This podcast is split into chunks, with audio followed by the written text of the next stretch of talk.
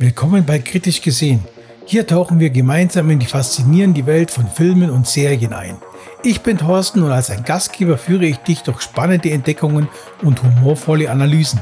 Wir erkunden neue Blockbuster, Indie-Schätze, fesselnde Serien und Klassiker. Schnapp dir eine Tasse Kaffee und begleite mich auf dieser abenteuerlichen Reise durch die audiovisuelle Unterhaltung. Bei Kritisch gesehen wartet ein aufregendes Erlebnis auf uns beide.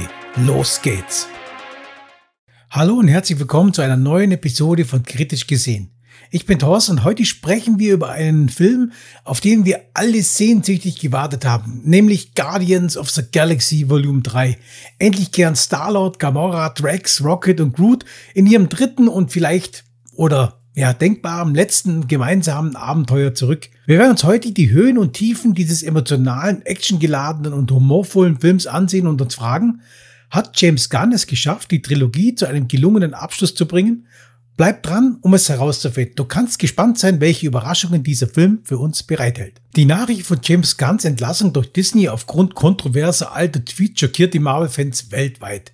Plötzlich schien es, als würde der kreative Kopf hinter dem erfolgreichen MCU-Weltraumabenteuer Guardians of the Galaxy und Guardians of the Galaxy Volume 2 keine Chance mehr bekommen, seine geplante Trilogie zu vollenden.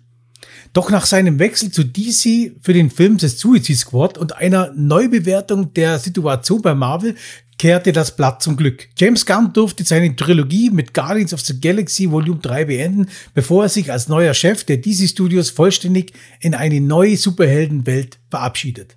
In Guardians of the Galaxy 3 kämpfen die Guardians mit persönlichen Folgen von Thanos verheerenden Fingerschnipsen. Starlord Peter Quill ertränkt seinen Kummer über den Verlust von Gamora in Alkohol, während seine Teamkollegen auf der ehemaligen Minenkolonie Nowhere ein Hauptquartier eingerichtet haben.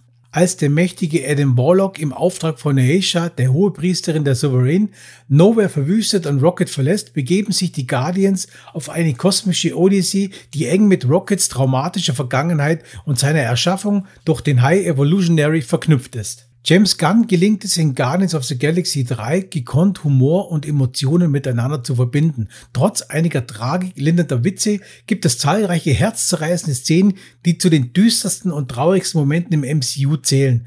Vor allem die Flashbacks, die Rockets Origin Story beleuchten, sind intensiv und berührend. Gunn schafft einen bizarren Mikrokosmos voller skurriler und entstellter Tierexperimente, die zwischen niedlich und abscheulich schwanken. Der High Evolutionary bleibt zwar in seiner Besessenheit, die perfekte Lebensform und Gesellschaft zu erschaffen, eher eindimensional, hinterlässt aber einen nachhaltigen Eindruck.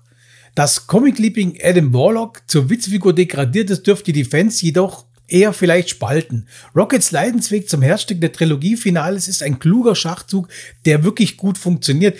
Die herzergreifenden Szenen werden elegant in die Gegenwarthandlung eingebettet und verleihen dieser eine spürbare Bedeutung. Also der Film verzichtet fast gänzlich auf die Verweise auf das größere MCU um den Fokus einfach auf den Abschied der Guardians zu legen. Die einzelnen Teammitglieder zeigen trotz ihrer Streitigkeiten eindrucksvoll, dass sie in schwierigen Situationen zusammenhalten können, haben sie an den ersten Teilen auch gezeigt. Der langjährige Aufbau der Figuren zahlt sich aus und hätte wohl von niemand anderen als James Gunn zu einem derart gelungenen Schlusspunkt, vielleicht oder auch nicht, geführt werden können.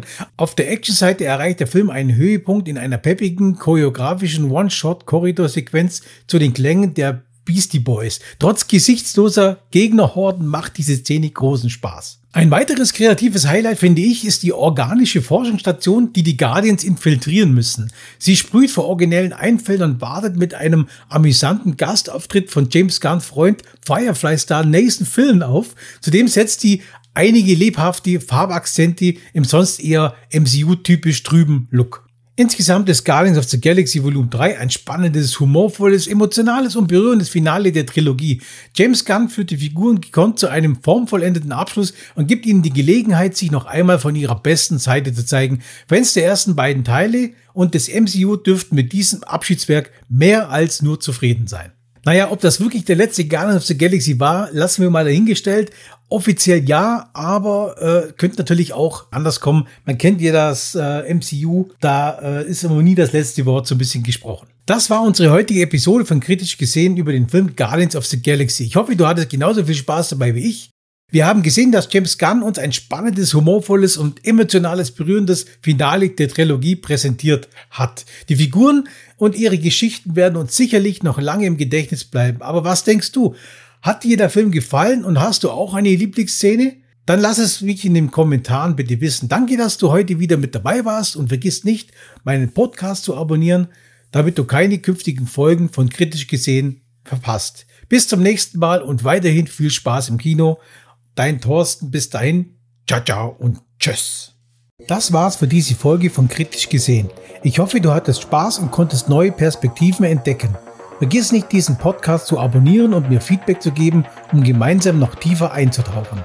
Bis zur nächsten Folge. Bleib neugierig, kritisch und unterhalten. Ich freue mich darauf, bald wieder mit dir in die audiovisuelle Welt einzutauchen. Bis zum nächsten Mal und tschüss.